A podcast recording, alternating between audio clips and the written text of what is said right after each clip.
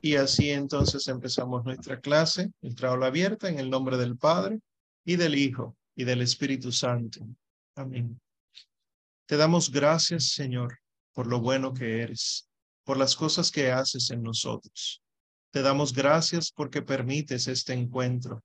Señor, que a ejemplo de San Elías, profeta, cuya memoria celebramos hoy, seamos fieles a ti sepamos defender la verdad con celo ardiente, pero que sepamos tener también la misma caridad tuya para poder corregir al que se equivoque. Y que por los méritos de tu infancia, Señor, que también celebramos hoy, nosotros también seamos dóciles como niños y nos dejemos llevar por el Espíritu Santo, para que así, no solamente en este encuentro formativo, sino en cada instante de nuestras vidas, te alabemos constantemente. Hermosísima Señora, acoge nuestras súplicas y llévalas donde tu Hijo, para que así obtengamos por tu intercesión lo necesario para ser santos. Lo pedimos por Él que vive y reina por los siglos de los siglos. Amén. Creo en Dios, Padre Todopoderoso, Creador del cielo y de la tierra. Creo en Jesucristo, su único Hijo, nuestro Señor, que fue concebido por obra y gracia del Espíritu Santo Nació de Santa María Virgen, padeció bajo el poder de Poncio Pilato, fue crucificado, muerto y sepultado, descendió a los infiernos, al tercer día resucitó de entre los muertos, subió a los cielos y está sentado a la derecha de Dios Padre Todopoderoso. Desde allí ha de venir a juzgar a vivos y muertos. Creo en el Espíritu Santo, la Santa Iglesia Católica, la comunión de los santos, el perdón de los pecados, la resurrección de la carne y la vida eterna. Amén todos los santos de Dios rueguen por nosotros.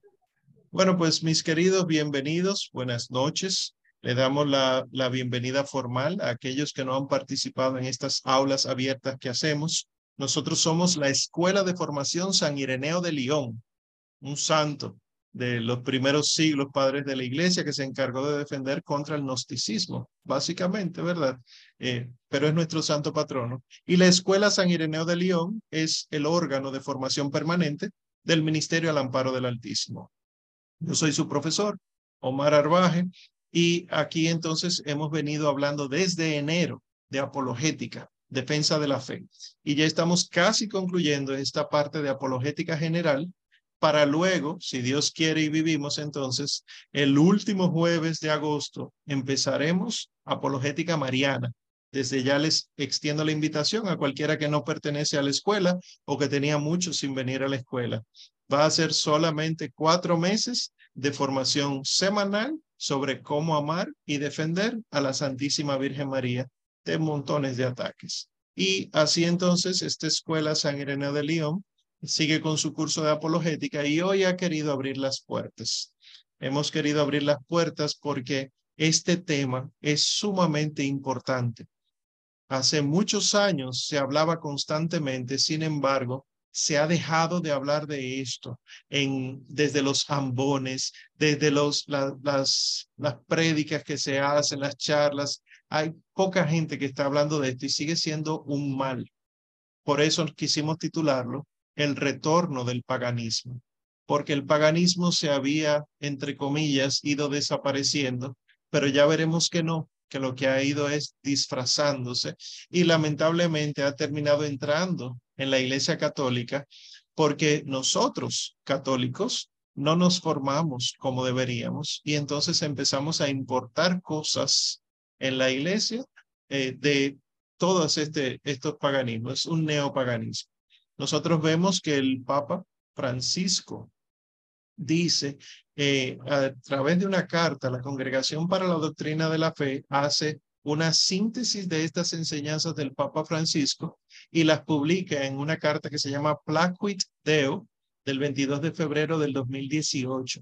Y él dice que actualmente hay dos grandes herejías que han resurgido, que está ahí en amarillo pelagianismo y gnosticismo.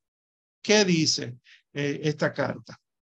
En nuestros tiempos prolifera una especie de neopelagianismo para el cual el individuo radicalmente autónomo pretende salvarse a sí mismo, sin reconocer que depende en lo más profundo de su ser de Dios y de los demás. La salvación es entonces confiada a las fuerzas del individuo o a las estructuras puramente humanas, incapaces de acoger la novedad del Espíritu de Dios. Me detengo aquí. Esta era la herejía de hace muchos siglos y que ha sido rescatada, lamentablemente, por la realidad actual. Fíjense que hay, y, y oigan bien lo que les voy a decir, hay libros, audios, videos de autoayuda. Si existe la autoayuda, quiere decir que el ser humano tiene todos los medios para ayudarse. Sin embargo, que no se enseña la fe, que no es así. Que el ser humano no puede autoayudarse. ¿Acaso puede un ciego guiar a otro ciego? Sin embargo, llama mucho la atención porque está al alcance de la mano, solamente hay que ir a una librería, solamente hay que comprar algo por internet, solamente hay que abrir una aplicación y empiezan todos estos cursos, todos estos audios de superación personal, pero el esfuerzo puramente humano. Vuelvo entonces a la carta Placuiteo. Dice, un cierto neonosticismo, por su parte, presenta una salvación meramente interior encerrada en el subjetivismo, que consiste en elevarse con el intelecto hasta los misterios de la divinidad desconocida. Se pretende de esta forma liberar a la persona del cuerpo y del cosmos material, en los cuales ya no se descubren las huellas de la mano providente del Creador, sino que ve solo una realidad sin sentido, ajena de la identidad última de la persona y manipulable de acuerdo con los intereses del hombre. ¿Qué quiere decir esta parte de, la Black Widow? Que el esfuerzo que se está haciendo ahora mismo es una salvación espiritual. El cuerpo es malo, tú no tienes por qué darle al cuerpo todo lo que pide, eh, todo lo material es malo, lo importante es crecer desde el punto de vista intelectual, espiritual, y así se te revelarán los misterios de Dios. Y si ustedes se fijan, lamentablemente, muchos de los que se hacen llamar coach, eso es una novedad, el, el, el que se encarga de ir acompañando a las demás personas. Lamentablemente, muchos de ellos, la mayoría de ellos, incluyen prácticas gnósticas. Es decir, eh, lo importante es tú entrar en contacto con la naturaleza, vea y, ve el amanecer, ve, entra en una playa, siente la respiración inundando cada parte de tus pulmones. Ya veremos que todo esto es parte del gnosticismo. Pero no es un problema que el Papa Francisco ha resaltado. ¿eh? Benedicto XVI, en una audiencia general del 2007, dice lo siguiente a propósito de San Ireneo de León. La iglesia del siglo II estaba amenazada por la gnosis, una doctrina que afirmaba que la fe enseñada por la iglesia no era más que un simbolismo para los sencillos, que no pueden comprender cosas difíciles. Por el contrario, los iniciados, los intelectuales, se llamaban gnósticos, comprenderían lo que se ocultaba detrás de esos símbolos y así formarían un cristianismo de élite intelectualista. Como nos dice San Ireneo, no hay una doctrina secreta detrás del credo común de la iglesia. No hay un cristianismo superior para intelectuales. La fe confesada públicamente por la iglesia es la fe común de todos. Solo esta fe es apostólica, pues procede de los apóstoles, es decir, de Jesús y de Dios. ¿Por qué el Papa Benedicto XVI decía esto? Porque la realidad se ve. Aunque el Papa Benedicto XVI no hizo tanto énfasis en el tema del, del neonosticismo o el neopelagianismo, él sí decía, ¿cómo es posible que se crea que la religión católica es para los brutos y que solamente unos cuantos entienden el verdadero sentido y por eso estos son masones, rosacruces, teo, de la sociedad teosófica, etcétera. Esto es un error serio. Y si nos vamos antes al Papa Juan Pablo II, en el libro Cruzando el umbral de la esperanza de 1994, miren lo que el Papa dice hay que alertar a aquellos cristianos que con entusiasmo se abren a ciertas propuestas provenientes de las tradiciones religiosas del extremo oriente en materia, por ejemplo, de técnicas y métodos de meditación y de ascesis. En algunos ambientes se han convertido en una especie de moda que se acepta de manera más bien acrítica. Cuestión aparte es el renacimiento de las antiguas ideas gnósticas en la forma de la llamada New Age, le traduzco, nueva era. Dice el Papa, no debemos engañarnos pensando que ese movimiento pueda llevar a una renovación de la religión. Es solamente un nuevo modo de practicar la gnosis, es decir, esa postura del espíritu que en nombre de un profundo conocimiento de Dios acaba por tergiversar su palabra, sustituyéndola por palabras que son solamente humanas.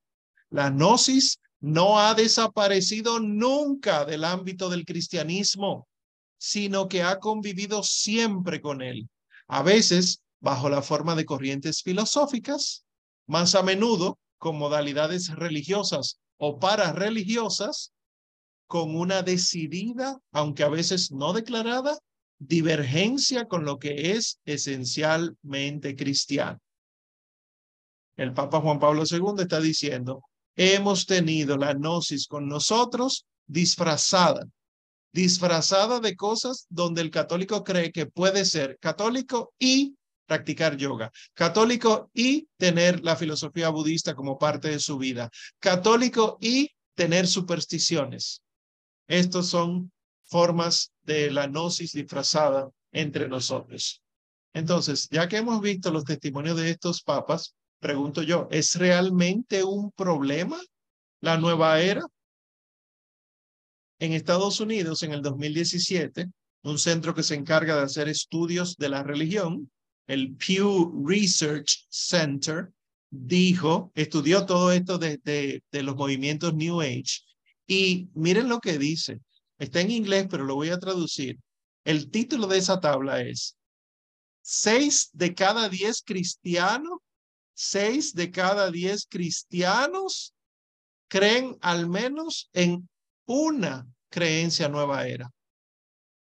Seis de cada diez, sin embargo, esto es cristianos en general. Sin embargo, miren lo que yo les resalto aquí, que son los católicos. Aquí en amarillo ustedes ven al final que el 70% de los católicos encuestados creen al menos en una creencia nueva era.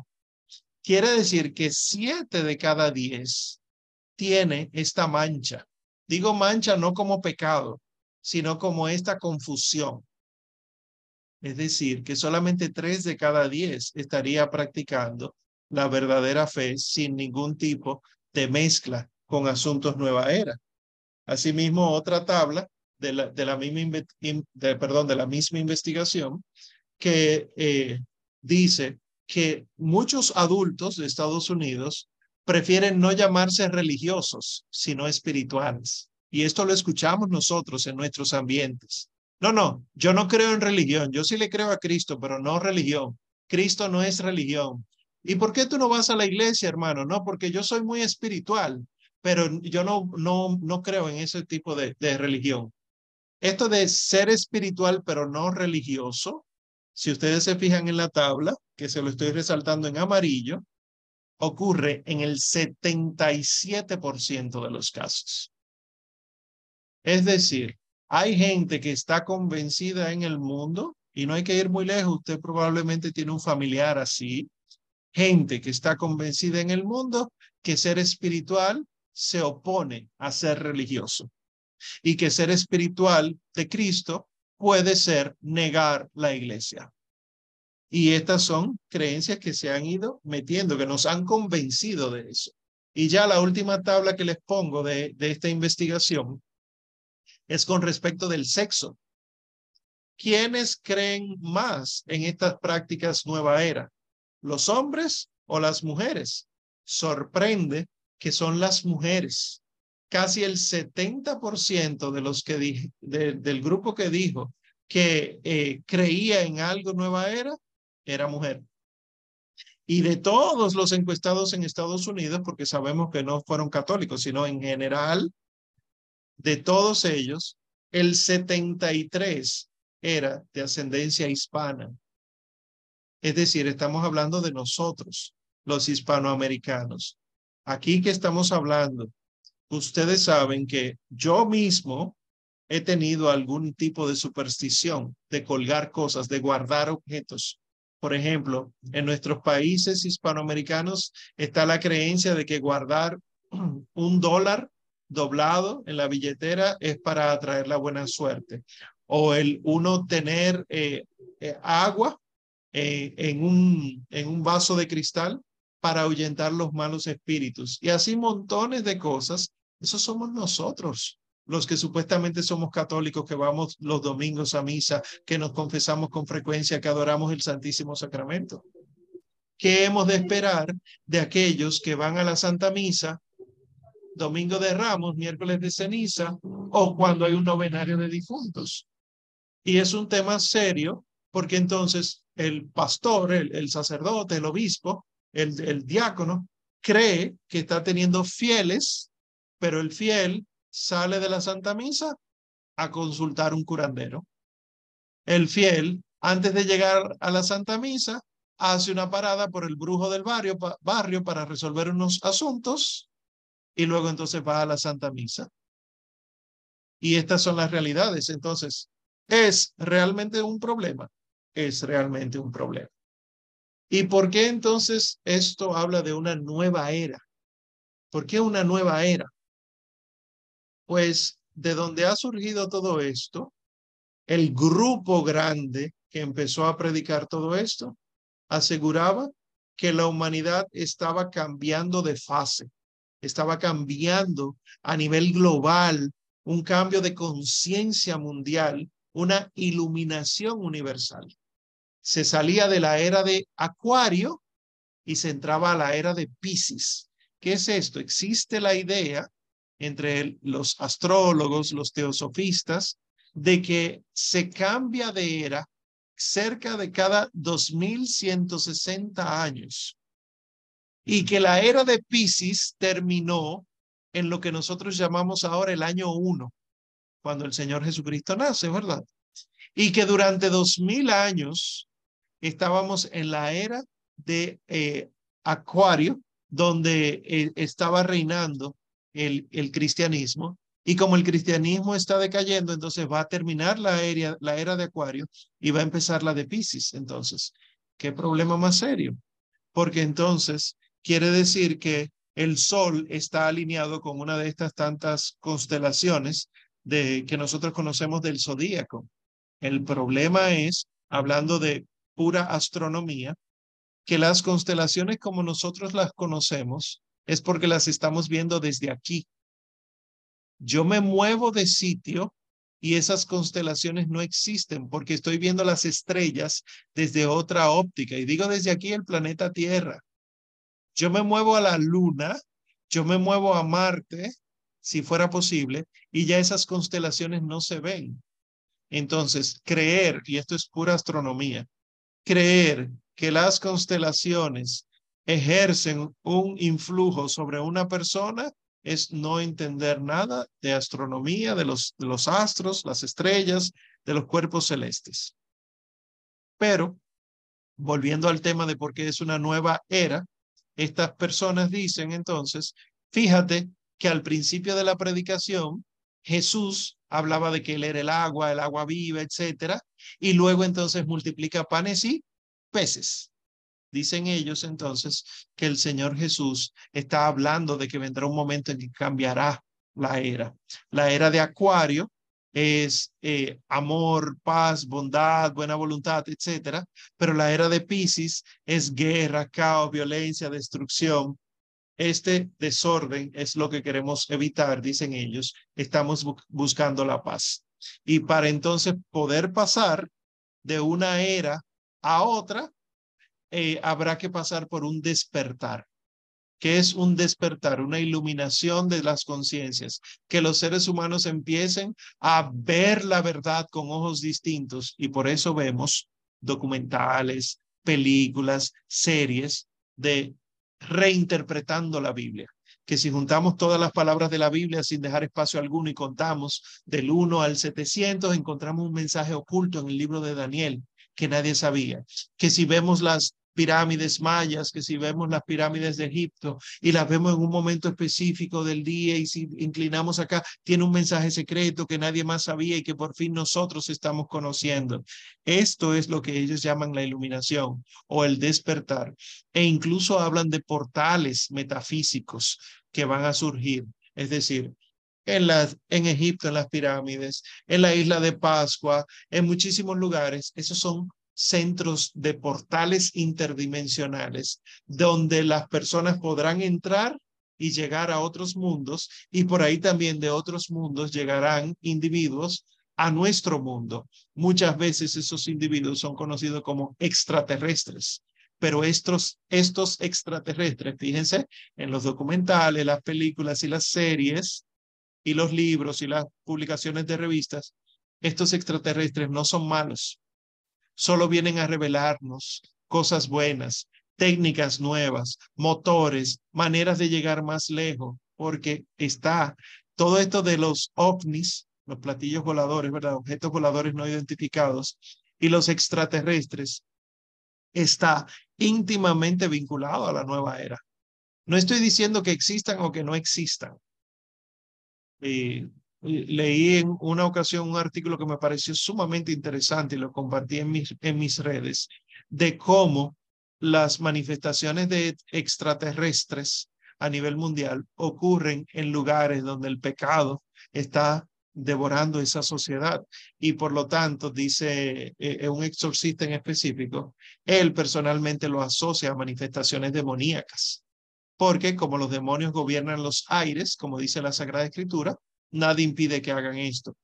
Pero ya volviendo al tema, no es que existan o no existan los extraterrestres, lo que estoy diciendo es que el concepto de que haya se vincula totalmente a la nueva era, que estos son buenos seres, que son seres que quieren darnos tecnología nueva, conocimiento nuevo, sea eh, por culturas pasadas también que tenían este conocimiento y por alguna razón se perdió y entonces es presentada como el fin de los dos mil años del cristianismo.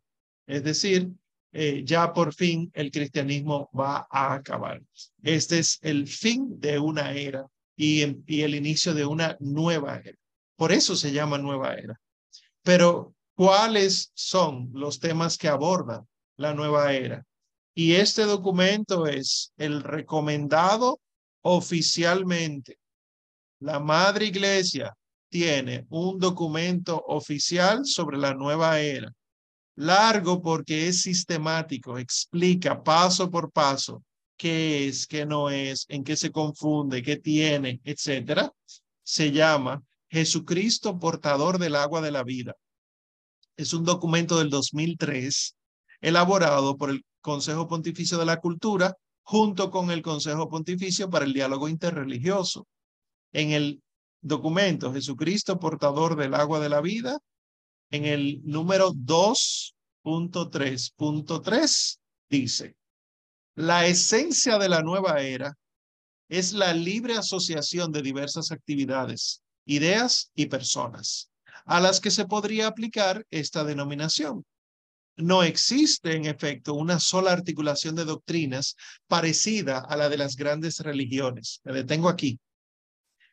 La nueva era no es un sistema definido, sino un conglomerado de creencias, un conglomerado de actividades, un conglomerado de ideas. Y por eso es tan difícil uno decir, esto viene de tal lugar cuando uno ve algo nueva era. Sí, haremos una clasificación un poquito más adelante en este encuentro, pero es una clasificación para poder estudiarla, no porque la nueva era se clasifica a sí misma Entonces vuelvo a la cita. Dice, a pesar de ello y a pesar de la enorme variedad que hay en la nueva era, existen ciertos puntos comunes y menciona cinco. Primero, el cosmos se ve como un todo orgánico. ¿Qué es el cosmos? Todo lo creado, ¿verdad? Eh, no solamente las, la hierba, las montañas, el ser humano, las, las aves, sino más allá. El planeta Tierra, el universo con cada uno de, de, de los cuerpos celestes, todo lo que existe, lo que existe, el cosmos, la nueva era lo ve como un todo orgánico, es decir, como si fuera todo una unidad.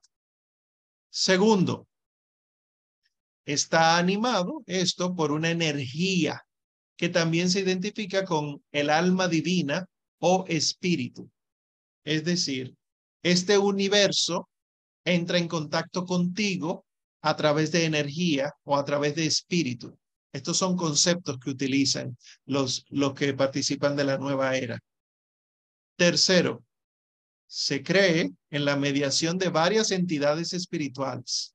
Los seres humanos son capaces de ascender a esferas superiores invisibles y de controlar sus propias vidas más allá de la muerte.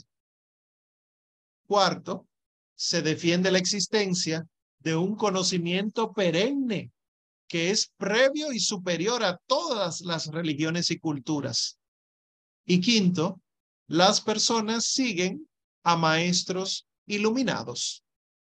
Es decir, hay un guía, hay alguien que ya ha pasado por todo esto, que sabe más que yo, a ese yo lo voy a seguir. Este es el iluminado, este es un elegido, este es un gurú, este es un experto. Todo esto es parte de, la, de los temas de la nueva era.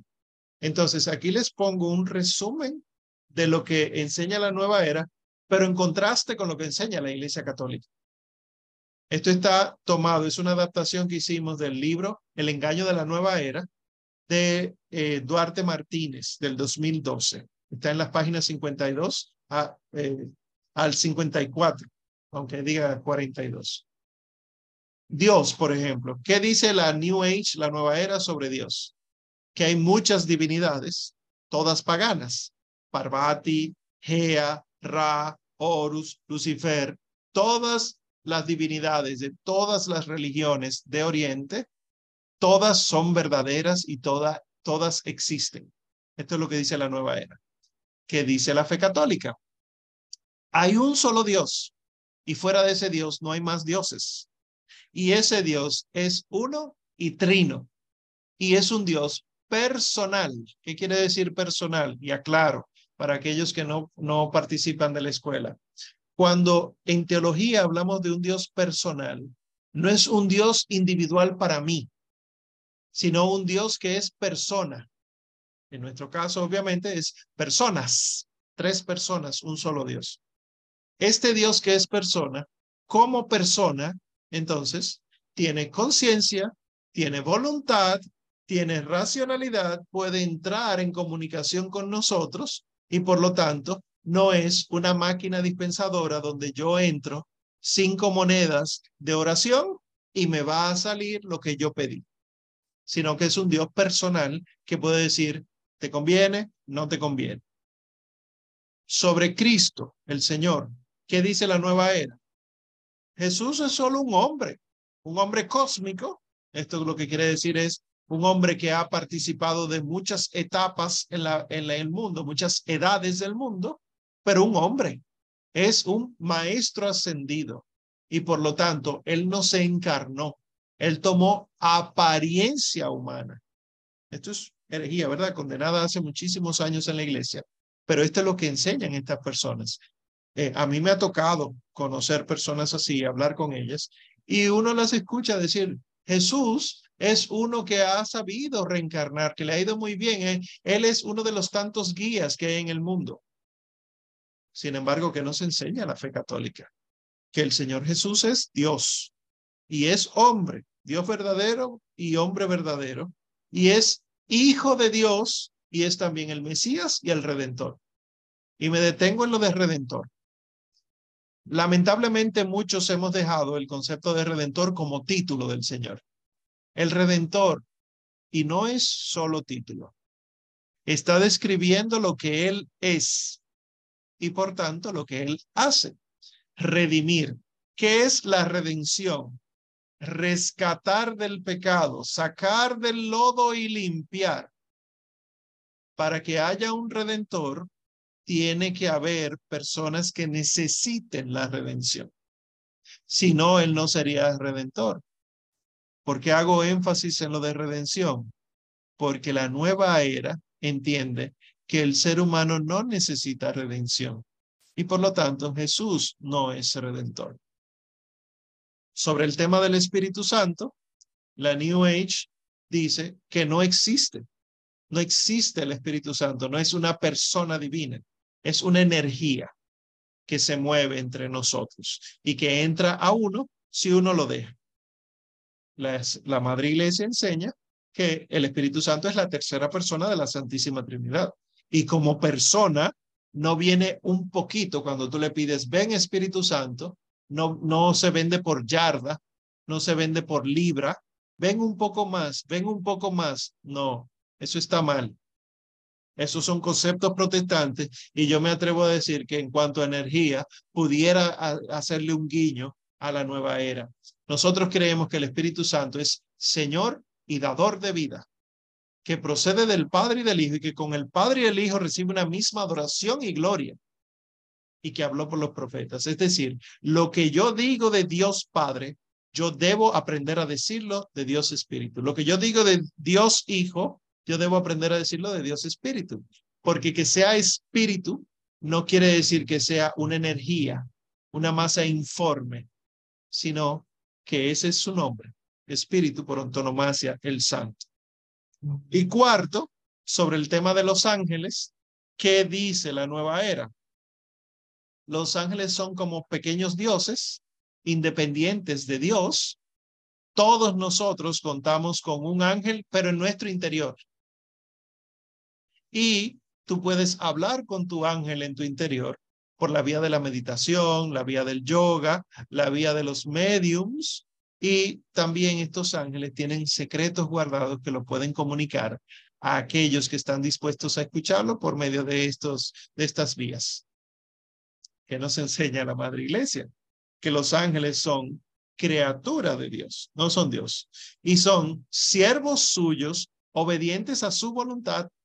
Los ángeles no hacen lo que quieren, sino lo que Dios quiere que ellos hagan. ¿Y cómo nosotros podemos dialogar con, con los ángeles? Por la oración. ¿Pero para qué? ¿Para obtener conocimiento que solo ellos tienen y que Dios no nos quiere dar? No, jamás en la vida. Nuestros ángeles actúan o interactúan con nosotros para lograr que la voluntad de Dios se haga en nuestras vidas. Por eso ustedes encontrarán montones de testimonios de santos que han eh, entablado relación con ángeles, sea su ángel de la guarda o u otros ángeles. Piensen, por ejemplo, en los niños en Fátima, que antes de que la Virgen llegara, fue el ángel de Portugal quien habló con ellos y se apareció en varias ocasiones y les enseñó oraciones y les enseñó a adorar.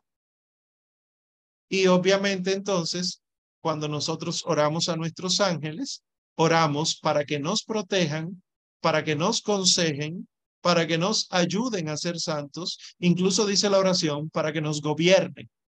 ¿Por qué nosotros decimos en la oración, eh, Angele que nos gobiernen? porque ellos que están con Dios y son perfectos, saben cuál es la voluntad de Dios más que nosotros desde nuestra concupiscencia, inclinación al pecado.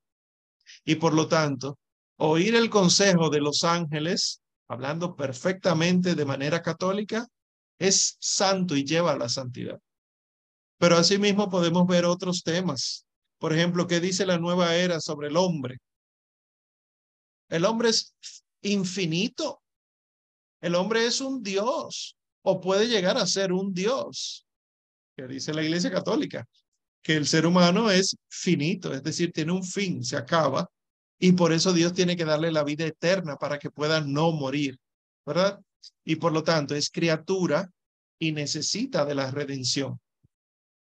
¿Qué dice la nueva era sobre la muerte? Que no existe.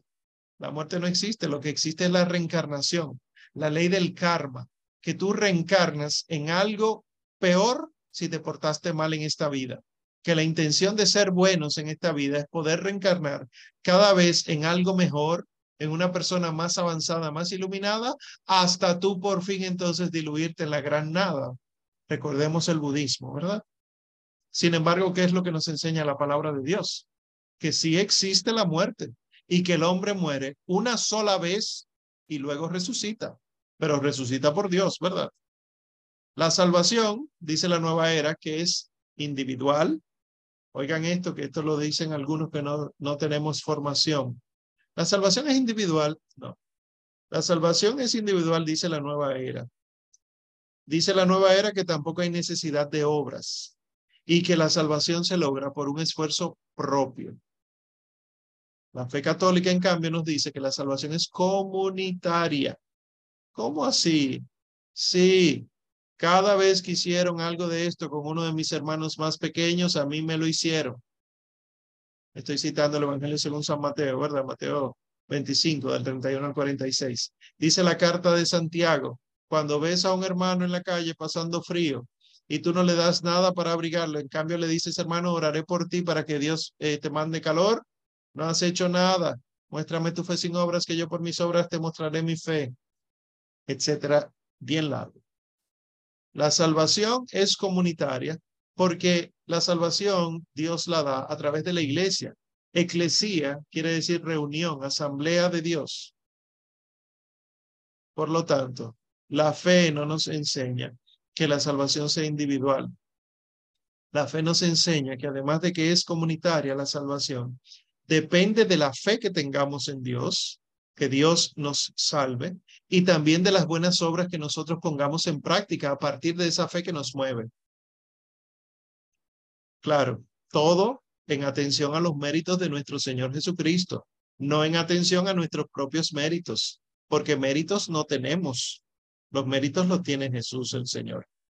Y sobre la perfección, la nueva era dice que la perfección es iluminación, que se puede alcanzar aquí en la Tierra mediante la búsqueda del equilibrio interior de energías y lo que busca como fin es el confort, el vivir bien, el estar en paz interior. Estos son, estos son conceptos que escuchamos con mucha frecuencia.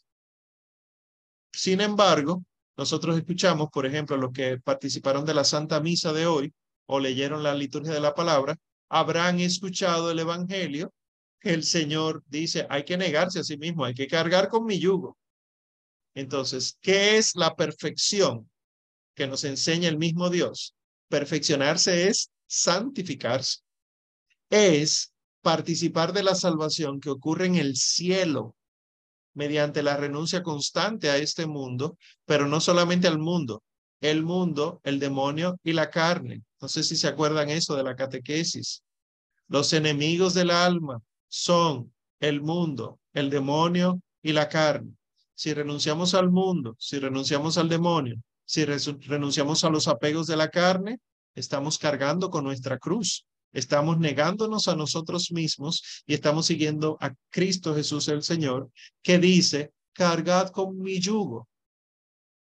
Piensen en el yugo de los bueyes, la yunta, que ellos tienen que estar con la cabeza hacia abajo para poder trabajar, que tienen que estar amarrados por el cuello, que tienen entonces que someterse. Es más, si el buey de al lado es nuevo y no sabe cómo hacer nada, el buey entonces que sí sabe es el que lo va a ayudar en todo esto. Es todo esto es testimonio de la iglesia.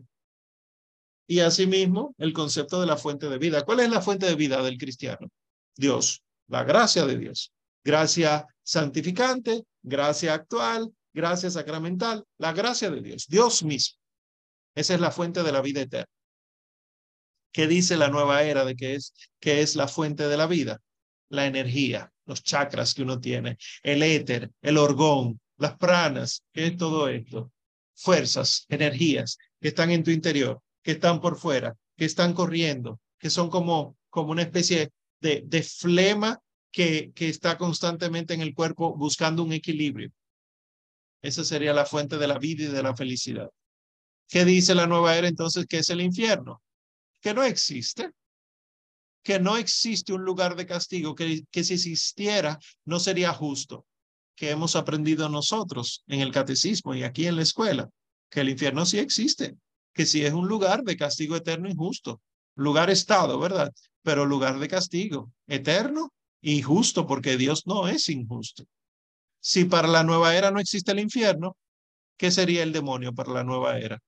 También inexistente. Lucifer es bueno, es un aliado. Él lo que hace es arrojarnos luz. Ustedes dirán, pero ¿qué? Hay que ser loco. No, solamente hay que abrir las redes sociales o poner la televisión. Pienso ahora mismo en una de las versiones que hizo Hollywood de eh, Noé, ¿verdad? El arca de Noé, eh, una de las más recientes, que Noé recibía ayuda de los ángeles caídos aquí en la tierra, que realmente ángel caído en lugar de demonio era un ángel incomprendido. Así es que lo presenta la nueva era. Entonces es muy chulo presentarlo así porque yo me siento incomprendido, porque los demonios no son los incomprendidos. Sin embargo, ¿qué es lo que nos enseña el mismo Señor Jesucristo? Que sí, que existe el demonio y el demonio personificado. Existe Lucifer, existe Satán, existe Belcebú, existen eh, eh, Asmodeos, Asmodeo, perdón. Lucifer es un ángel caído y es un ángel maldito. Es decir, Dios lo maldijo, maldecido por Dios. Y es nuestro enemigo. Él está constantemente buscando que el hombre caiga. Y ya entonces ¿Cuáles serían los modelos de perfección humana y la ayuda que el ser humano necesita según la New Age? Gurús, swamis, personas iniciadas, personas iluminadas, psíquicos, maestros, chamanes, seres de luz, espíritus superiores, la meditación zen, el yoga, los mediums, la hipnosis, estados de alterado de la conciencia. ¿Qué dice la iglesia? ¿Qué enseña la palabra de Dios? ¿Cuál es nuestra ayuda para alcanzar la perfección? Dios, Padre, Hijo y Espíritu Santo, ¿verdad? La Santísima Virgen María, los ángeles y los santos, reflexionar y meditar en los evangelios, la oración, el Santo Rosario, la contemplación, el ayuno, la Sagrada Comunión. Alguno que no es muy vivo en este tema dirá, pero entonces todo el mundo tiene su lista. El New Age tiene su propia lista, los católicos tienen su lista. ¿Cuál es la diferencia? Que la lista de New Age que les mencioné busca ayuda fuera de Dios, obvia a Dios, niega a Dios. El ser humano puede hacerlo por su cuenta, a través de otro, pero por su cuenta. Sin embargo, fíjense la lista católica. Es Dios y los que están con Dios. Que esto es una diferencia grandísima con respecto a los temas doctrinales. ¿Cómo yo me curo según la New Age? La meditación zen, la meditación trascendental, el yoga, gemas, cristales, medicina alternativa, cómo yo me curo, que me enseña la Iglesia Católica, a través de la conversión, a través de la oración y los sacramentos, pero también a través de la medicina basada con evidencia científica, la medicina basada en la evidencia. La enfermedad que es para la nueva era es un tema mental, y sucede por desequilibrios energéticos, por bloqueo de la energía que está constantemente moviéndose en nosotros. Que nos enseña la iglesia? Que la enfermedad es por el pecado original, que por ahí vino, vinieron todos los males del mundo, ¿verdad? No por mi pecado actual, mi pecado personal, no. Porque yo pequé, estoy enfermo. No. El Señor Jesús aclaró eso pero sí por el pecado original que vinieron, vinieron todos los males al mundo. Pero también puedo estar enfermo por causa de los demonios pero también yo puedo estar enfermo por montones de causas naturales, como estudiamos los médicos. Igual yo puedo estar enfermo por voluntad de Dios, porque Dios sabe que si yo no estoy enfermo, yo no oro, yo no me convierto. Y así entonces el sufrimiento para la nueva era existe solo en la mente. Si tú puedes controlar eso, tú puedes evitar el sufrimiento. El sufrimiento hay que rechazarlo, eso no sirve. Pero ¿qué nos enseña la cruz del Señor Jesús? Que el sufrimiento es real, no es mental, es consecuencia del pecado original, pero que si yo lo vivo con la fe adecuada, este sufrimiento me purifica y ayuda a que yo pueda reparar el corazón del Señor, que yo pueda reparar los males que se ha hecho eh, en el mundo entero contra Dios. Y por último ya, los objetos cuáles objetos utiliza la nueva era para eh, obtener todos estos beneficios que hemos mencionado. Talismanes, amuletos que sirven como guías espirituales, como protección como curación, como instrumentos de adivinación, pero lo que nos enseña la fe es que Dios rechaza el culto de los objetos porque se convierte en idolatría cuando se utilizan como magia, adivinación, hechicería. Pero si son sacramentales, es decir, yo tengo una reliquia de un santo, yo tengo mi santo escapulario y yo lo uso, yo no le estoy dando el culto al objeto. Yo lo que estoy es dándole el culto a Dios a través del objeto, a través de imágenes benditas, de medallas bendecidas, etcétera. Que si quieren eso último pudiéramos profundizar en otro encuentro, porque recuerden que queremos hablar es de todo lo que es nueva era. Entonces, ¿cómo se manifiesta? Y vamos a ver la clasificación que les mencioné anteriormente. En cuatro puntos podemos clasificarlo para el estudio. Y si quieren, entonces vayan fijándose en las imágenes que les pongo ahí a la derecha, porque alguno de ustedes probablemente habrá consumido algún tipo de estas cosas. Primero, se manifiesta la nueva era como orientalismo. ¿Qué es esto? Los estudiosos de las sectas le han puesto este nombre como un deseo ardiente del hombre de experimentar cualquier religión oriental. La occidental no me interesa. Lo que venga de Oriente, eso es lo que está de moda. Y por eso entonces se presentan conceptos en la nueva era de todas las religiones orientales, como la energía mística, el ki, que uno ha escuchado muchas veces en muñequitos, en cómics. Eh, del taoísmo tenemos el yin y el yang, que dentro de todo lo malo hay siempre algo bueno y dentro de todo lo bueno siempre hay algo malo. Que si nosotros nos fijamos en eso, profundamente veremos que contradice el Evangelio. El Feng Shui, los, de Estados Unidos le dicen el Feng Shui, que es eh, ordenar la casa para que los muebles eh, estén dispuestos de una manera que la energía negativa se vaya y la energía positiva sea la que prolifere en casa. La meditación trascendental, la iluminación también conocida como samadhi, el tercer ojo, el que se pone aquí en la frente, como un ojo de conocimiento más profundo, más allá de lo evidente. El yoga, el nirvana, los pranas, las los mantras, los chakras, los nadis, o también conocido como meridianos energéticos, los mandalas, la acupuntura, el tai chi, la ley del karma, la reencarnación, que tiene todo esto en común, que uno debe procurar el equilibrio de las energías del interior de la energía buena y la energía mala del orden del cosmos para que reine la paz. Si yo no logro el equilibrio interior mío, no tendré paz. Y entonces se destacan como exponentes, por ejemplo, libros como el que ven abajo a la derecha, El Secreto, que se hizo muy famoso hace unos años, que lo que tiene son creencias herméticas. Aquellos seguidores de Hermes Trimegisto, se llaman herméticos porque siguen a Hermes. Y una de las enseñanzas de este Hermes es la ley de atracción, que ustedes y yo lo hemos escuchado frecuentemente. Tienes que dejar de pensar en cosas negativas y ponte a pensar en aquello que tú quieres conseguir y verás que lo conseguirás. Eso es ley de atracción y esto es New Age. Y en el secreto de ese libro se, se enseña. Igual escritores como esos dos personajes que ven ahí, Deepak Chopra y Paulo Coelho. De Deepak Chopra, ustedes conocen el libro que está, les pongo arriba, Las siete leyes espirituales del éxito. De Paulo Coelho, ustedes conocen El alquimista, La quinta montaña, etcétera.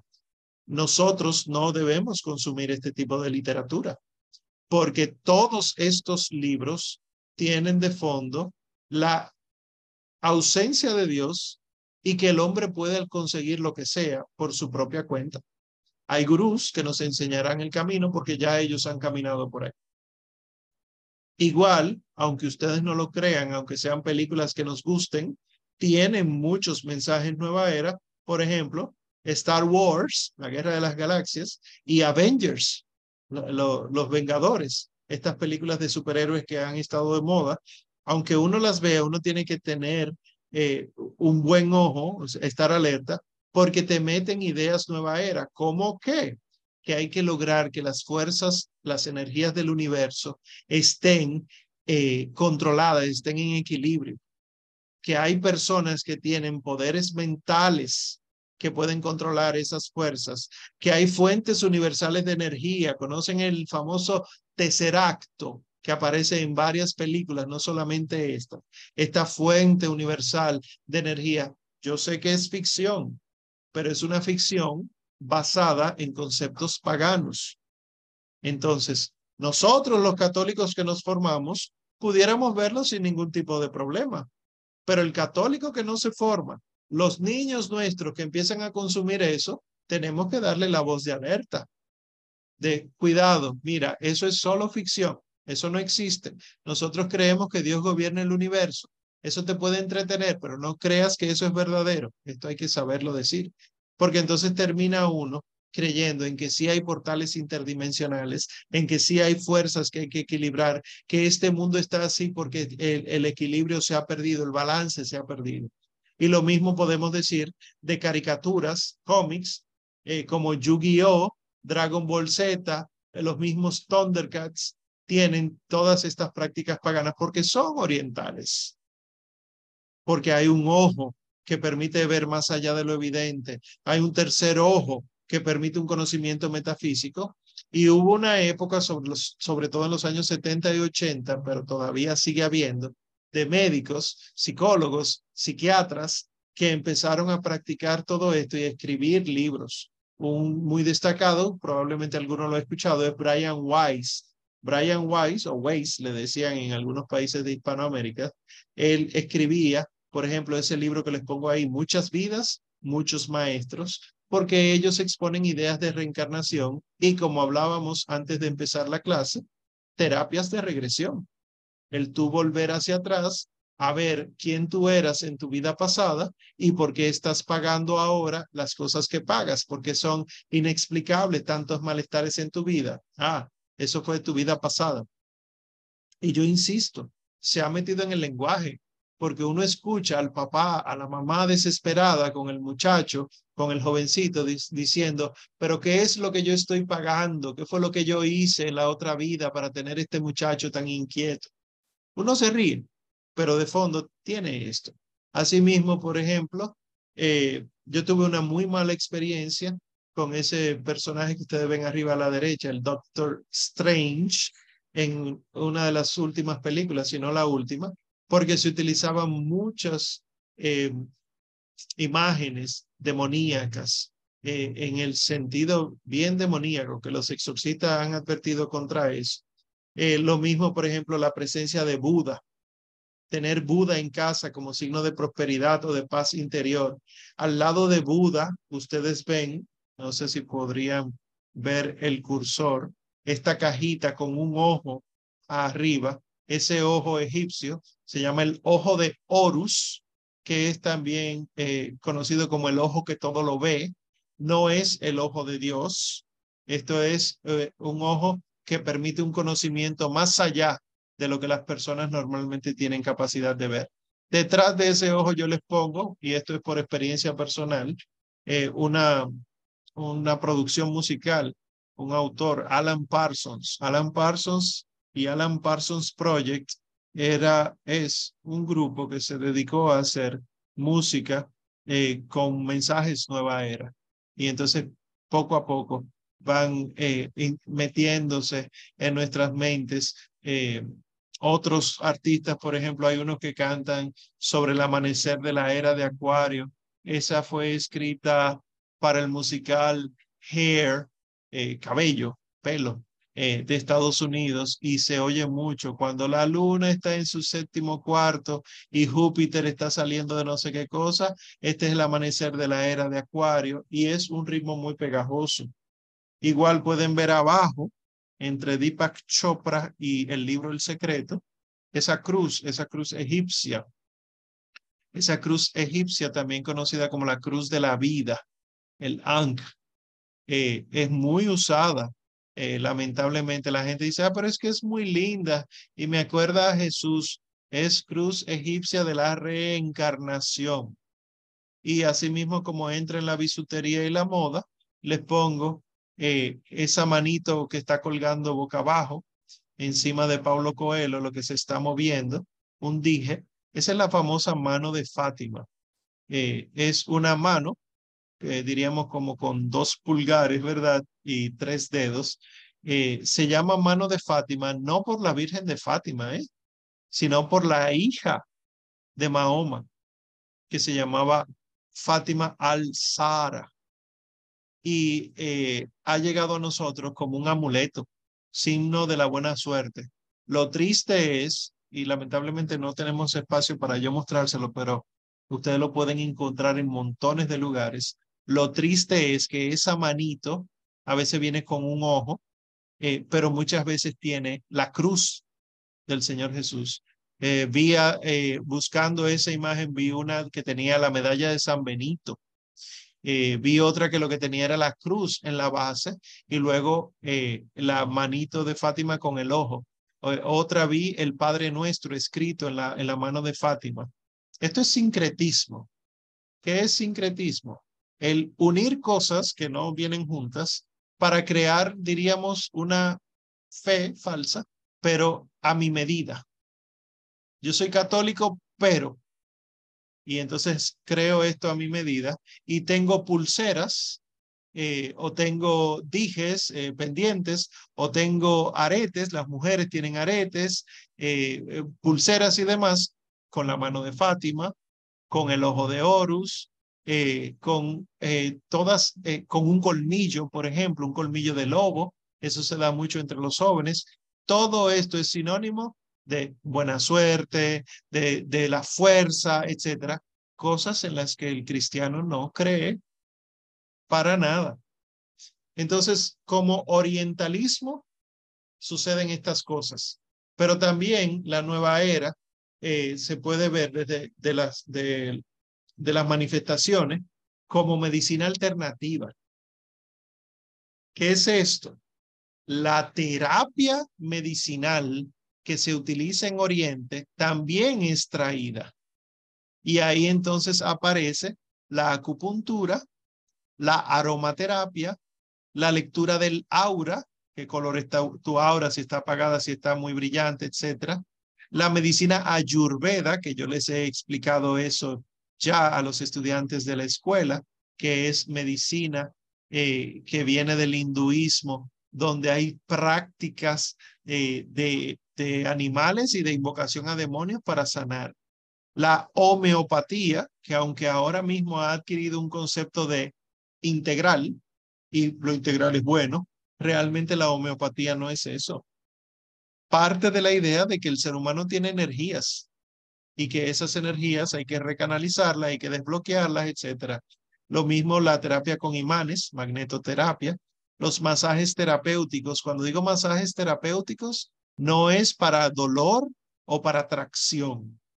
No, estoy hablando masaje terapéutico para que te voy a dar un, un, masaje, por ejemplo, aquí en la base de la mano, para que entonces se vayan todos los males de tu vida, los males emocionales. Te doy un masaje terapéutico aquí para que se haya prosperidad y abundancia material en tu vida. A eso es que me refiero. Las pulsuras bio, eh, pulseras, perdón, bioenergéticas Hubo un momento en que en Hispanoamérica se pusieron de moda y todavía hay gente que los usa, sobre todo los que van a los gimnasios eh, y, los que tienen eh, eh, el hábito de hacer ejercicio, unas pulseras que son con imanes, que esto ayuda a la flexibilidad, porque esto relaja el aura, etcétera. Nada de esto es cierto y nada de esto es católico, ¿verdad? Igual el Reiki, el Reiki ha sido conocido para, por perdón, por introducir montones de demonios en las personas. El Reiki es una de las grandes advertencias que hacen los exorcistas actualmente. La terapia de polaridad, la terapia regresiva, etcétera.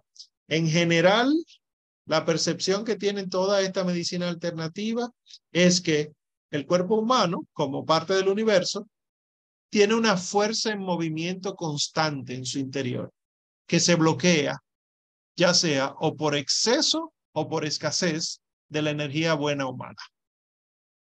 Yo tengo dos energías fluyendo y lo ideal es que estén en equilibrio.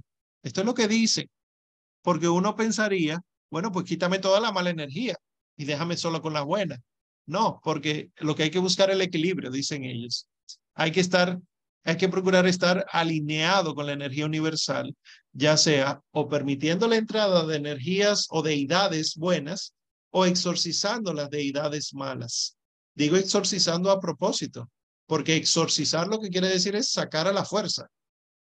Y eh, cuando se habla de energía mala, pues se busca sacar a la fuerza, sea, eh, por ejemplo, la acupuntura. Una de las cosas que hace la acupuntura es eh, las agujas que se introducen, se introducen en puntos específicos del cuerpo para que sirvan como antenas.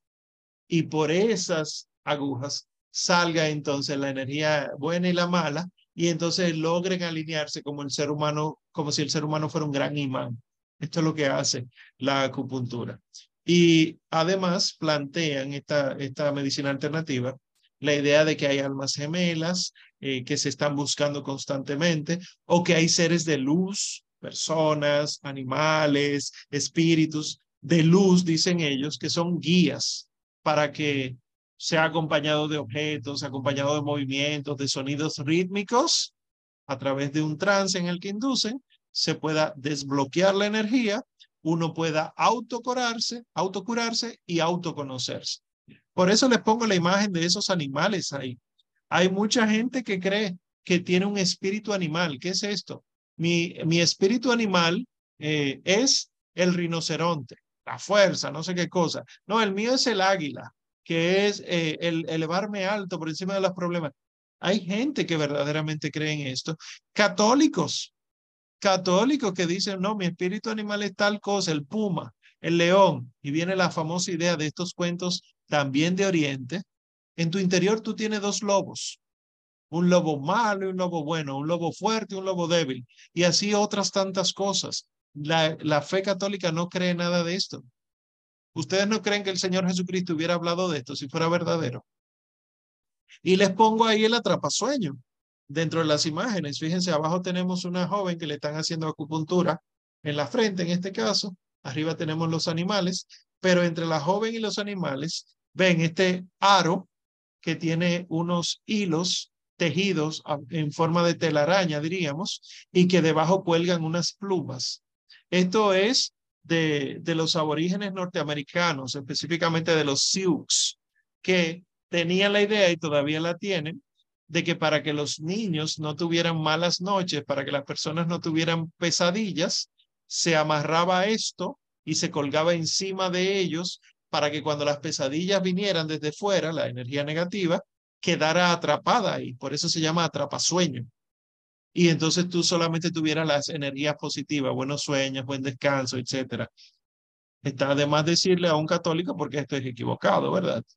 Pero a mí lo que no deja de sorprenderme es cómo eso se ha metido a través de la estética, de la moda, de, pero eso es decoración, eso no es nada. Yo tengo uno grande en mi sala porque yo quise decorar mi sala así. Yo tengo cojines estampados eh, con eso. Yo eh, he visto muchachas que tienen en, su blusa, su t-shirt, eh, también un estampado de eso en aretes, pendientes, eh, se ve en todas partes porque a través de la moda se ha metido todo esto.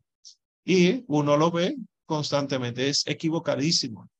Nosotros no creemos en que los sueños vienen de fuera, eh, y que hay energía negativa que queda atrapada, etcétera. Eh, lo que sí son, se vuelven, y esto lo han dicho los exorcistas, casi como portales de demonios. ¿Por qué? Porque al uno tener un concepto mágico de la realidad, la magia, condenada por la misma Sagrada Escritura, condenada por el mismo Dios, la magia es una puerta de entrada para los demonios. Igual, encima del atrapasueños le pongo dos cristales, no sé si lo distinguen, uno color rosa y otro color morado. Muchos de nosotros tenemos en nuestras casas el morado, la amatista, es un cristal dentro de, de la roca, ¿verdad? y es muy lindo, es hermoso. Se pueden tener cristales eh, como decoración. Ahora, de ahí a creer que yo hay un cristal, dependiendo del mes en el que tú naciste, que, que hay un cuarzo rosa, que hay un cuarzo blanco, que hay un zafiro, que el tuyo es el rubí, etcétera, y que tú tienes que tenerlo en tu casa o usarlo colgado de un pendiente, porque ese cristal es el que se encarga de darte la buena energía tenemos problemas serios. pero hay gente que cree en eso. Entonces, si poco a poco nos estamos dando cuenta con estas cosas que hablamos, que sí hay de estas prácticas y estas cosas en casa, busque una funda negra y vaya chin a chin recogiéndolo ahí, que no le dé miedo ni vergüenza. Y luego entonces les explicaré cómo se deshace uno de esos. Igual, continuando con el tema, porque si no, ¿verdad? Nos pasaremos la noche hablando de estas cosas. El esoterismo. La tercera manera en la que se manifiesta la nueva era es el esoterismo y el neopaganismo como tal, donde se invocan cultos y dioses milenarios de otros pueblos como la diosa Madre Tierra, la Pachamama o también Gea, el Padre Sol, los viajes astrales, el ecologismo espiritual, los viajes a sitios mágicos, personas que dicen yo he ido a la Atlántida, eh, y voy a las pirámides a visitarla para obtener energía, practicar el hermetismo de Hermes Trimegisto, como les dije, ¿verdad? Las iniciaciones secretas, que ahí están los masones, ¿verdad? Pero sabemos que los masones son además otra cosa sumamente seria, pero también los rosacruces y las sociedades teosóficas. Em, la búsqueda de objetos sagrados, hay montones de personas, por ejemplo, las películas de Indiana Jones tienen en parte eso, la búsqueda del Santo Grial, la búsqueda del Arca de la Alianza, la búsqueda de la Santa Lanza que atravesó el costado de nuestro Señor. Todo esto es neopaganismo esotérico, creyendo que hay un poder contenido en ese objeto y por lo tanto hay que encontrarlo. El tema de los evangelios gnósticos, la teosofía, la alquimia, la cábala, que es practicada en una inmensa cantidad de personas en Hollywood, la cábala, el dominicano, lo digo, eh, ¿verdad? Aquellos que no son de este país desde donde transmitimos, el dominicano es muy particular y se inventa cosas. Entonces el dominicano en el Cibao le dice a eso caballá. Eso es caballá, cabalá, cábala. La cábala es una práctica ocultista del judaísmo y que lamentablemente se ha extendido en, muchas partes. Y lo mismo entonces la búsqueda de la supuesta paz mundial. Hay un montón de grupos que se dedican a la búsqueda de la paz mundial, pero paz como ausencia de guerra y una paz más bien espiritual. Entonces, ¿quiénes destacan aquí? Los que sabemos de teología hemos conocido estos dos nombres, Leonardo Boff y Hans Kühn. Leonardo Boff, uno de los padres de la teología de la liberación, él tiene una ecoteología de la liberación y la teología indigenista o teología indígena. ¿Qué es esto de la ecoteología de la liberación? Que para que la, la teología sea verdadera y buena, tiene que ser en contacto con la creación. Pero la creación, es decir, por ejemplo, a mí me invitaron a participar de una ecoliturgia. ¿Qué es una ecoliturgia? Nos iban a llevar al morro, es una montaña en forma de dromedario que hay en uno de nuestros pueblos, en Montecristi, y allá subiendo el morro, subiendo el monte, eh, en la noche, el padre en una roca, el sacerdote, en una roca, celebraba ahí arriba la Santa Misa y todos los estudiantes alrededor de él, porque era de la materia de liturgia, todos los estudiantes alrededor de él tenían que participar haciendo silencio, entrando, tratando de entrar en contacto con la noche, con los ruidos de, de, de, de la montaña, etc. Esto sería ecoliturgia, que parte de la ecoteología eh, propuesta por Leonardo Boff. Y Hans Kühn eh, otro de los, de los grandes problemáticos a partir del Concilio Vaticano II y antes de él, que él tiene un plan de ética planetaria. Es decir, él tiene un proyecto de una ética mundial, de eh, una sola ética. Es decir, lo que ahora ha tomado el nombre del nuevo orden mundial. Pues sepa que tiene muchos años en eso y que eso ha entrado en la... Este es un teólogo. Eh, prohibida su enseñanza, ¿verdad? La iglesia lo ha prohibido varias veces, pero es un teólogo de la Iglesia Católica eh, y él niega la existencia de un Dios personal. Igual tenemos personajes como Al Gore, Albert Gore, el que fue vicepresidente de Estados Unidos, que él propone un ambientalismo pero espiritual. El tema de él no era solamente defender el medio ambiente, sino que hay que tomar una actitud espiritual de defensa del medio ambiente. La película Avatar, espero que sepan de qué estoy hablando, de estos seres altos azules de otro planeta, que si ustedes se fijan, la película básicamente expone que las personas se mantienen vivas, sanas, o si están muertos, resucitan a través de la energía vital de un árbol madre que está interconectado con todas las especies y que las especies entran en contacto los unos con los otros a través de las trenzas y demás. Esto también es neopaganismo, eh, por lo de la Pachamama. Igual hacerse baños para limpiar el alma. La carta de la tierra, yo no sé si saben lo que es eso. Un grupo de personas se reunió el siglo pasado para hacer una carta en defensa de la tierra y luego ha recibido apoyo de montones de organizaciones, incluyendo las Naciones Unidas, eh, que lo que busca es prácticamente quitar los diez mandamientos de Dios y poner unos nuevos mandamientos a favor de la tierra en atención a la tierra. Eh, y de los cabalistas, ustedes ven a una ahí en, su pantalla, Madonna. Eh, Madonna es cabalista, otras tantas cosas ella ha manifestado, ¿verdad? También servir al demonio, pero en cuanto a la práctica neopagana, es cabalista, lo mismo que Demi Moore, eh, Aston Kutcher, Ashton Kutcher, Britney Spears, todos estos son cabalistas conocidos, es decir, practican este supuesto conocimiento secreto eh, de los judíos, de, numerología y de letras. Eh, y también la terapia sistémica familiar, que en nuestros países pasó a ser conocida como las constelaciones familiares. ¿Qué es esto de la terapia sistémica familiar?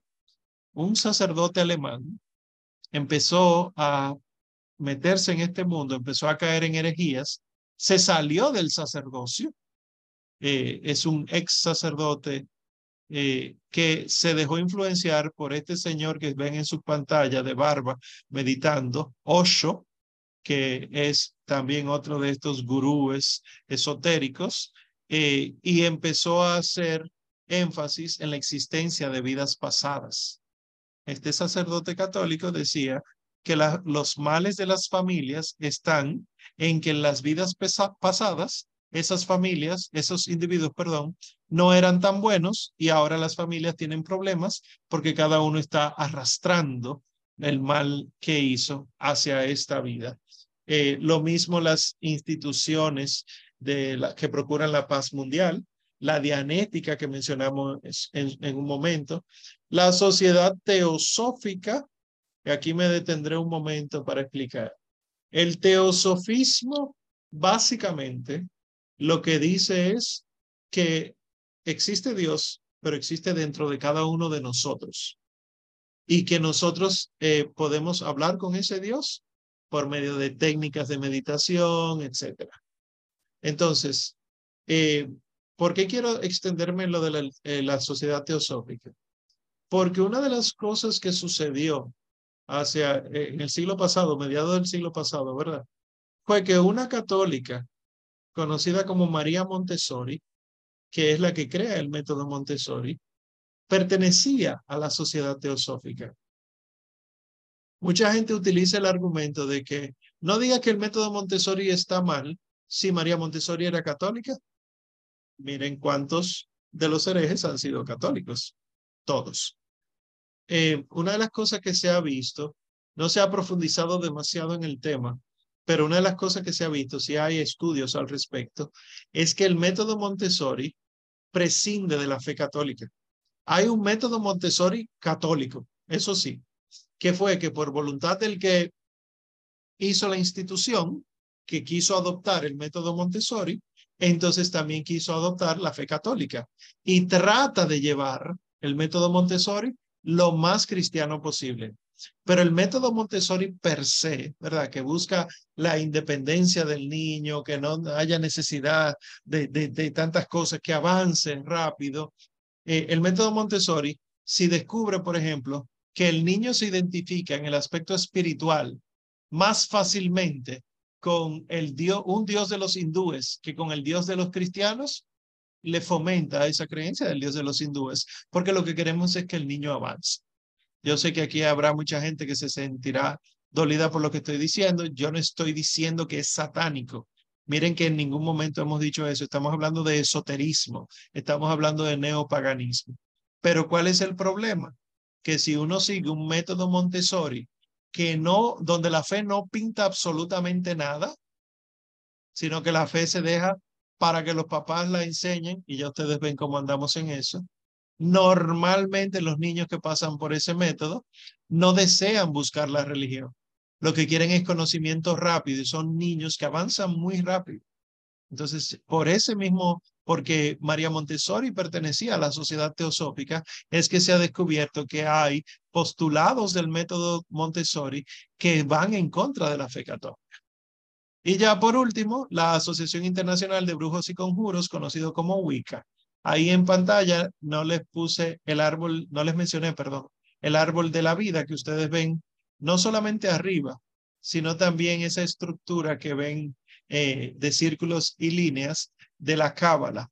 El árbol de la vida arriba, que muchas damas gustan de vestir, como pendientes o como parte de su ropa o incluso lo tienen en su sala eh, como parte de, de, la, de la tela, de las cortinas, de los manteles. El árbol de la vida no es el árbol de la vida del paraíso, del Edén, ¿eh? es la idea de un árbol como el de Avatar, un árbol que es el que dio origen a toda la vida en el mundo y por lo tanto sería el núcleo donde vive la Pachamama. A veces no es representado solamente frondoso en su follaje, sino también en sus raíces. Y uno ve muchas raíces, muchas raíces. Y en la, en la moda, en la bisutería, uno lo encuentra siempre en un círculo, ¿verdad? Por cuestiones de practicidad, con muchas hojas. ¡Ay, qué lindo, qué lindo está! Es esto. Esto es eh, esoterismo nueva era. Y ya el cuarto, entonces, la cuarta manifestación, la más peligrosa de todas, el ocultismo. ¿Qué es esto del ocultismo? Lo terrible, la asociación directa con lo demoníaco. Aquí se entiende el mundo desde una perspectiva mágica. Hay supersticiones, adivinación, poderes paranormales, brujería, hechicería, espiritismo, demonismo, cualquiera de sus manifestaciones, satanismo, luciferismo, etcétera. El channeling, que es uno dejarse usar como un canal para que los espíritus hablen, los mediums a veces usan el channeling, la santería, el satanismo. ¿Qué busca todo esto? Básicamente, conocer el pasado o el futuro para modificarlo a tu antojo, siempre bajo la excusa de que tú estás buscando un bien material y eh, en muchas ocasiones adquiere la forma de mancias. ¿Qué son las mancias? Las lecturas. Aquí les pongo un poquitito. Las mancias son como 40, pero la aeromancia, esto es leer cómo el aire que pasa a tu lado cambia de, dirección. Esto dice cómo está tu aura, esto dice cómo están tus energías negativas. Hay quienes hacen la alectoromancia, que es que ponen granos de arroz en un plato y buscan un gallo para que pique los granos de arroz y así como quede entonces eh, en el plato, así entonces se te hará la lectura. La bibliomancia, lamentablemente, en los que empiezan a tirar líneas, rayas y empiezan a hacer conjeturas de cada siete líneas. Mira, un mensaje secreto aquí. La cartomancia, que es leer las cartas, ¿verdad? Ah, la más conocida es el tarot pero hay muchas otras. La cleidomancia, que es con una llave como péndulo, se pone la llave eh, eh, con un hilo, una soga como péndulo, sobre la mano de la persona para que se mueva de maneras específicas y ahí entonces eh, se revela algo secreto que se quería saber. La litomancia, que es con piedra, la nigromancia, que es con muertos, y la quiromancia de las manos, que es lo que ustedes ven en sus pantallas abajo a mano derecha, la lectura de las manos, de la línea de la vida, que cuántos hijos tú vas a tener, de la línea de la prosperidad, de la línea de la muerte, etcétera. En los colegios y escuelas hacíamos eso. Revistas juveniles tenían cómo hacer este tipo de prácticas.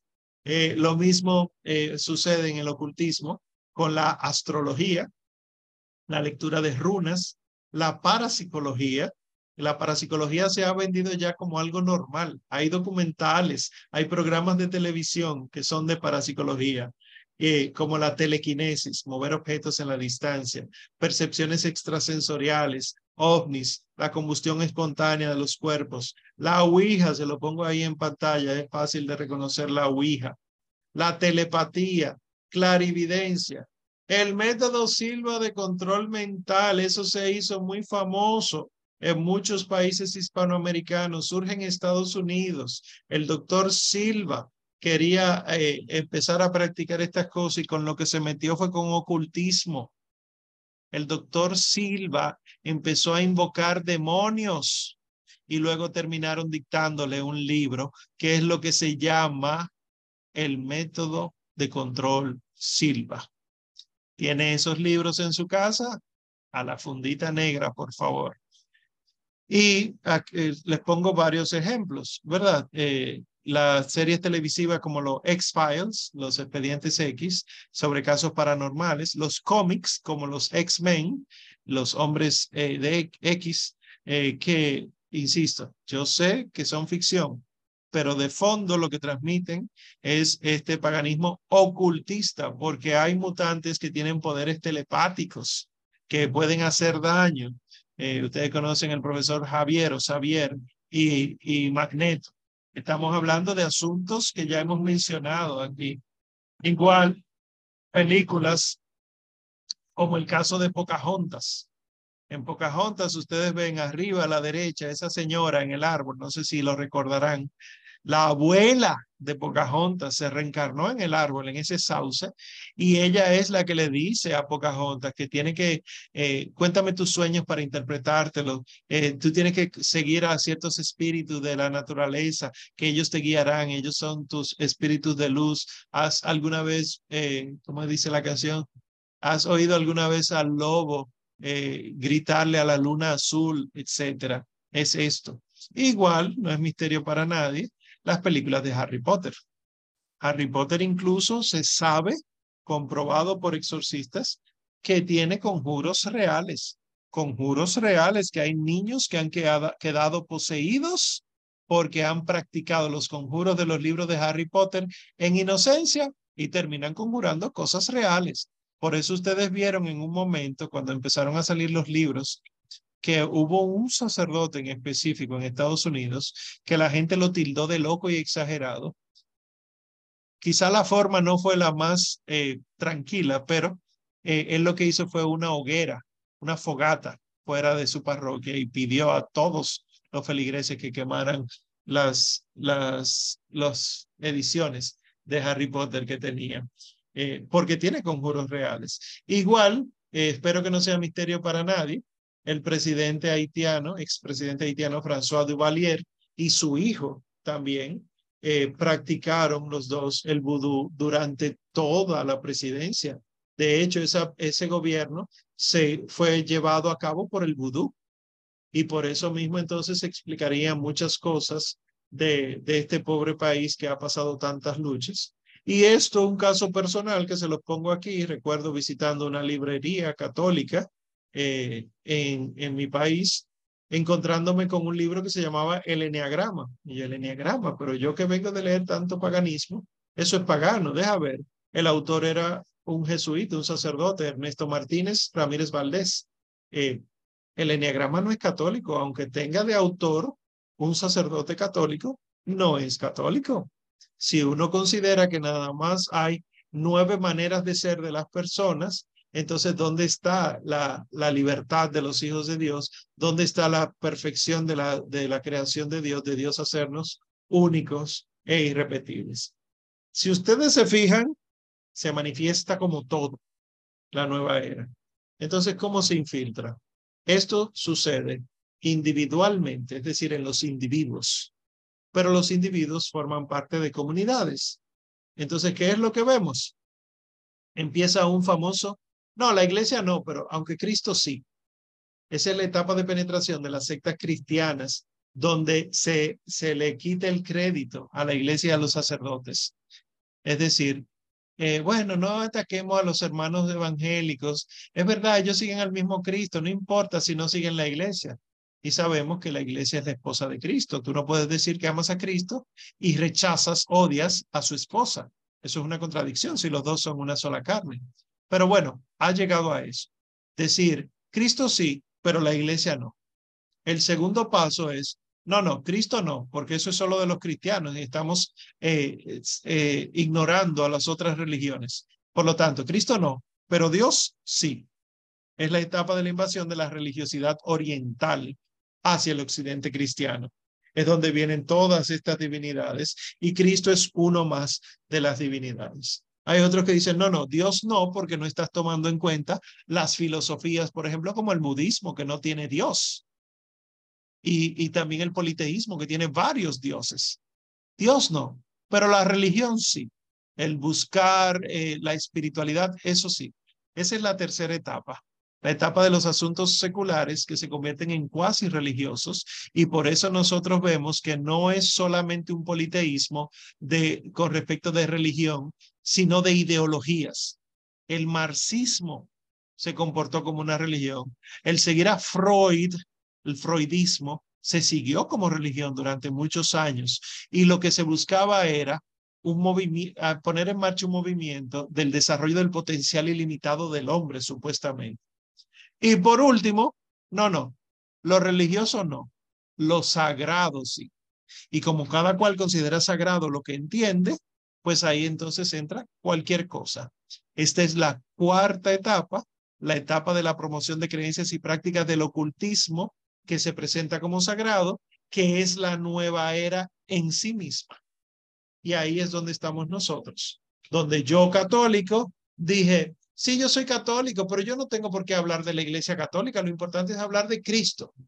Y me dedico a hablar de Cristo. Y llega un momento que digo, pero bueno, hay gente que no cree en Cristo, pero tiene buen corazón y cree en otros dioses. Entonces, no hablemos tanto de Cristo como tal, sino de Dios. Y por eso uno ve personas, predicadores católicos activos actualmente en la Iglesia Católica Dominicana que dicen, a mí no me importa si mis hijos se meten a, a seguir a Confucio. A mí lo que me importa es que ellos sean buenos. Y ahí uno se da cuenta cómo se mete todo esto. Si da lo mismo que sigan a Confucio o que sigan a Cristo, entonces Cristo no es el camino, la verdad y la vida. Y no es porque nos pongamos de acuerdo, es que no hay otro camino, otra verdad y otra vida. Y así poco a poco vamos migrando hacia la nueva era. Entonces, ¿Qué dijo Juan Pablo II a los obispos de Estados Unidos cuando ellos lo visitaron ad limina en 1993? Oigan lo que él dice.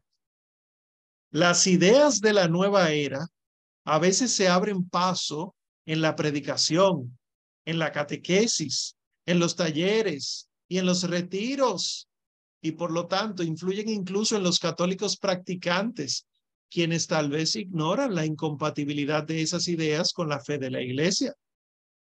Estos movimientos parareligiosos prestan poca atención a la revelación y en cambio tratan de llegar a Dios a través del conocimiento y la experiencia basados en elementos tomados de la espiritualidad oriental o de técnicas psicológicas. Un paréntesis. ¿Cuántos de nuestros retiros son técnicas psicológicas? Escribe un papelito, dóblalo, guárdalo, quémalo, enciende una vela, cierra los ojos, mira cómo la vela como quiera. Son prácticas psicológicas. Sigo la lectura. Tienden a relativizar la doctrina religiosa en favor de una vaga visión del mundo expresada como un sistema de mitos y símbolos vestidos con un lenguaje religioso.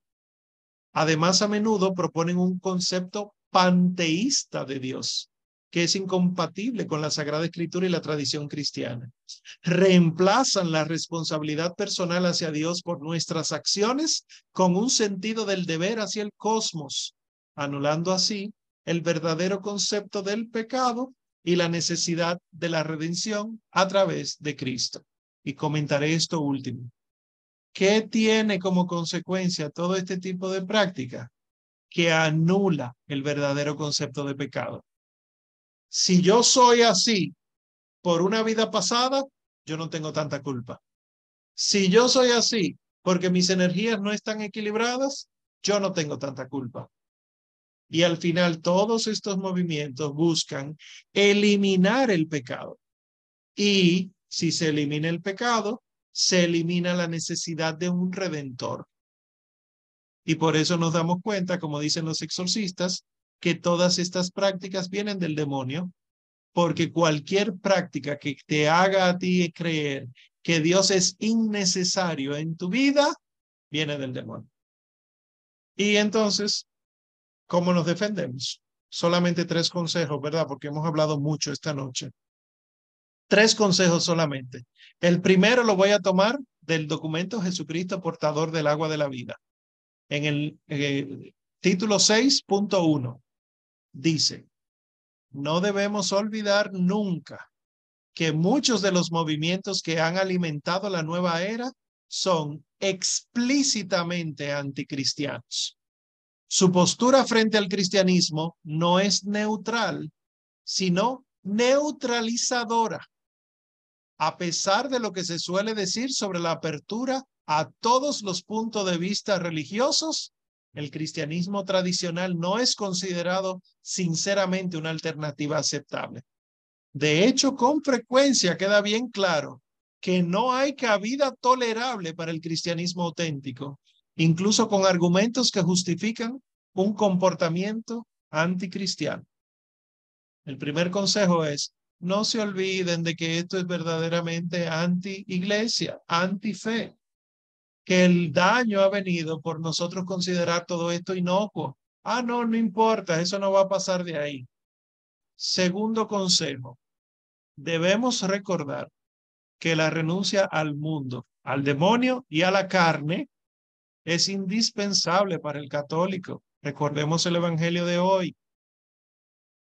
Recordemos también a San Elías profeta, el santo de hoy, que se reunió con los profetas de Baal a ver si es verdad que ese Dios de ustedes es verdadero. Díganle algo ahí. Nosotros no podemos considerar como buenos y válidos los argumentos de otros que están equivocados, sobre todo si son argumentos que vienen en contra de la fe revelada por Cristo Jesús a los apóstoles. Por lo tanto, negarse uno mismo, cargar con su cruz, asumir el yugo del Señor, no es una opción, es el camino.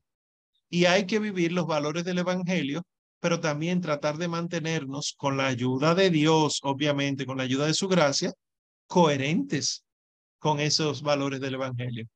Y tercero, examinarlo todo y quedarnos con lo bueno. ¿Qué es lo bueno? Lo, lo que agrada a Dios, lo perfecto, lo que está conforme a las enseñanzas de los santos apóstoles. Porque eso no es nada, yo no creo en eso, no es un argumento. Por esa misma razón, ha habido sacerdotes que quedan poseídos porque practican yoga por el yoga entraron demonios y ese sacerdote es un caso real bien específico que estoy citando. En medio de la consagración, cuando consagra el santísimo cuerpo de nuestro Señor con sus manos, se le ponen los ojos en blanco, él se pone rígido, se cae hacia atrás y en el piso está. Padre, ¿qué pasó? ¿Qué pasó? Un auxiliar de exorcista estaba ahí, eh, gracias a Dios, y al finalizar todo, ¿verdad? La Santa Misa, empiezan a hablar, el padre decía que no, no pasa nada, yo no sé qué pasó, pero padre, usted no ha hecho, no, nada, nada, nada, pero padre, cuénteme qué es un día normal para usted. Bueno, yo me levanto temprano, eh, antes de rezar la liturgia de las horas, yo practico en el balcón, en el balcón yoga. Ya, padre, no me diga nada más. Efectivamente, a ese sacerdote presbítero de la Iglesia Católica hubo que llevarlo a sesiones de exorcismos porque él estaba poseído por práctica del yoga. Y la gente insiste, pero es que yo no creo en eso, a mí no me van a hacer nada. Es que los demonios existen, aunque tú no quieras creer en ellos. Y por eso entonces, hay que examinarlo todo, pero hay que quedarse con lo bueno. Que me duela ahora tener que soltar libros, por ejemplo, como Juan Salvador Gaviota, que es asignado en todos los centros de estudio, pero que es abiertamente nueva era. Que eh, el autor dijo que era nueva era, que se lo dictaron unos espíritus. Renuncia a eso. Que tú diriges un centro católico, un estudio, un, centro de estudio católico, que no se lea nada más de eso jamás en la vida. ¿Para qué? a conocimiento general asume las consecuencias entonces.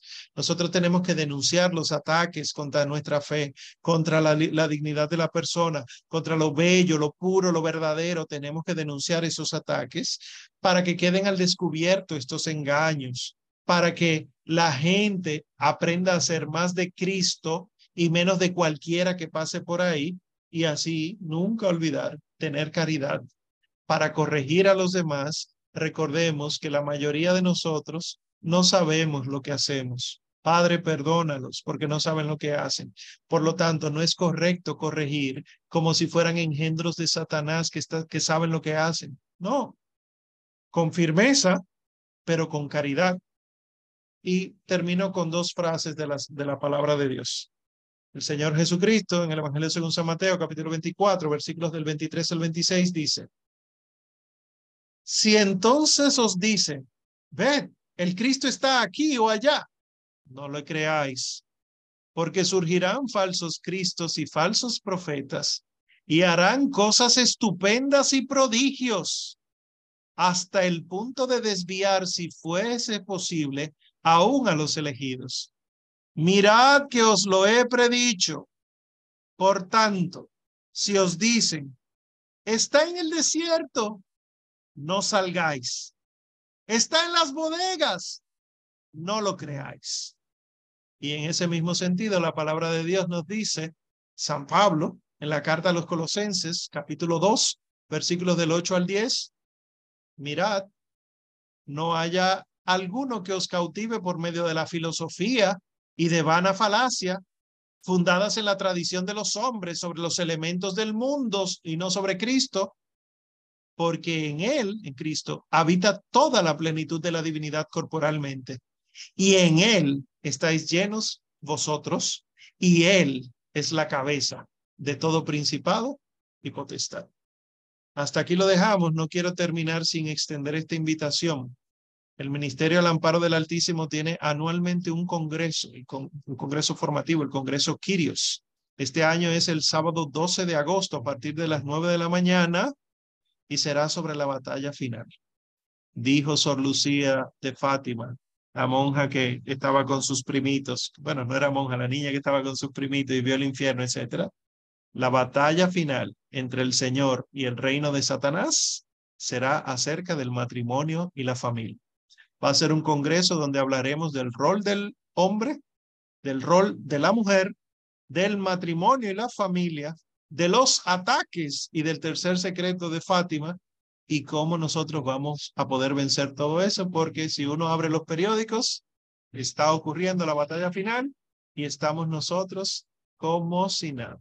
Ya saben, sábado 12 de agosto, a partir de las 9 de la mañana, en el auditorio de la Pontificia Universidad Católica Madre y Maestra en Santo Domingo.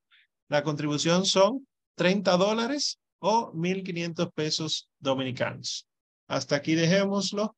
La Escuela San Ireneo de León se complace en que ustedes hayan participado de este encuentro. Si quieren colaborar con nosotros económicamente, pueden hacerlo a través de nuestro PayPal o también a través de la transferencia bancaria. le dejo aquí los datos. Pueden seguirnos en nuestras redes, así como se enteraron de este encuentro, pueden formar parte de la escuela. Ahora, finales de agosto, que empezamos Apologética Mariana, por ejemplo, y veremos luego el catecismo de la Iglesia Católica completa con el credo, la liturgia, la vida cristiana, la moral, la oración. Veremos la Sagrada Escritura desde el Génesis hasta el Apocalipsis. Veremos historia de la Iglesia, cursos. Actualmente estamos dando un curso de arte sacro eh, en la Casa San Pablo. Así que anoten esos datos y que Dios de verdad bendiga sus corazones. Gracias por la paciencia de estar acá. Yo creo que tenemos oportunidad como para una sola pregunta. Sí, voy a coger esa, la de Laura García. ¿Qué hacemos con la funda negra? Descubrimos todas estas cosas y las vamos echando, ¿verdad? En esta funda negra. La iglesia nos dice que todos estos objetos deben ser destruidos. Ni se les ocurra regalárselo a otra gente. Ah, bueno, como ya yo no puedo tenerlo, se lo voy a regalar a fulana que sí le gustan. No, porque entonces tú estás añadiendo más cosas a esa persona. Jamás en la vida. Lo que tenemos que hacer es destruirlo. ¿Qué es esto? romperlo con martillos o quemarlo. Cuidado. Y se lo digo también por experiencia personal, pero también por la, experiencia de sacerdotes y exorcistas. Hay objetos de estos que uno los quema o intenta quemarlo y no se queman. Siendo de hilo, siendo de, de, de plástico, no se derriten. Esto quiere decir que tenemos que tener cuidado. Entonces, si usted no está seguro qué hacer con eso, llévelo donde un sacerdote explique la situación y el sacerdote se encargará de hacerlo adecuadamente. Lo mismo pueden hacer con sus libros de Harry Potter, con, con todos los, todo este disparate que hemos visto, que hemos aprendido. Eh, eh, no está mal tener un elefante en la casa. ¿eh? No está mal tener un cristal en la casa, si es decorativo. Lo que está mal es toda esta magia que tiene de fondo. Y si todo esto te lo regaló alguien que cree en toda esta magia, entonces aléjate de eso. Les cuento un testimonio rápidamente. A una hermana de comunidad que estaba embarazada, en el baby shower le regalaron como una serie de, de hilos de varios colores y al final tenían medallas de santos. Y uno dice, ah, pero mira qué bonito, con medallitas de santos para la puerta. Y sin embargo, había algo como que a mí no me cuadraba, como que no me daba buena impresión. Y yo se lo comenté a ella, ella es muy espiritual y ella me dijo, pues no, entonces yo quiero que tú te lo lleves. Y eso entonces, eh, no, ella me dijo, déjame cogerlo para devolverlo. Era el único regalo del baby shower completo que no tenía de parte de quien venía. Y entonces ella cogió el regalo, lo metió en su cajita esa cajita la metió en la, funda en la que vino y esa funda, junto con otros regalos que ella iba a devolver o a cambiar, lo metió en una funda grande para poder transportarlo. Lo introdujo en su vehículo, en el baúl, y se fue al lugar para cambiar los, los regalos. Cuando llegó allá, desmonta la funda, pero ve la caja del regalo abierta en el baúl, pero la funda todavía tenía su nudo puesto. Y ella entonces dijo, bueno, qué raro, intentó buscar y no lo encontró. Y devolvió los regalos y volvió. Cuando llega a su casa, que empieza a tener un dolor de cabeza muy fuerte de camino a su casa, que se parquea, ella se agacha y debajo del asiento de ella, del conductor, estaba esa, eh, esas medallitas. No había forma de que eso llegara desde el baúl del vehículo cruzando por el asiento de los pasajeros, llegando al asiento debajo de él. Efectivamente, de esas cosas tuvimos que salir porque empezaron ciertos ruidos, ciertos problemas. De una vez lo llevamos donde el exorcista. Mire, pasó esto. Resuelva, por favor. No confíen en cualquier cosa. Hay cualquier tipo de práctica y nosotros tenemos que ser fieles a la fe. ¿Está bien? Pues que Dios les bendiga y les bendiga mucho Perdonen que no tengamos mucho tiempo eh, para preguntas ya, ¿verdad? Porque es la hora. Léanse el documento, Jesucristo, portador del agua de la vida, y luego entonces pudiéramos tener un, un, encuentro para preguntas. Por cierto, no crean que yo soy especialista, especialista en sectas y en todo esto. Yo solamente estudio lo general.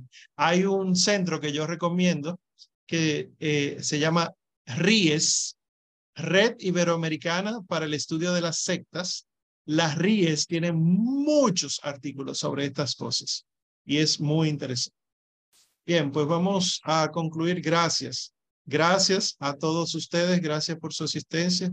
Y vamos a concluir con una oración, ¿verdad? En el nombre del Padre y del Hijo y del Espíritu Santo. Amén. San Miguel Arcángel, defiéndenos en la batalla.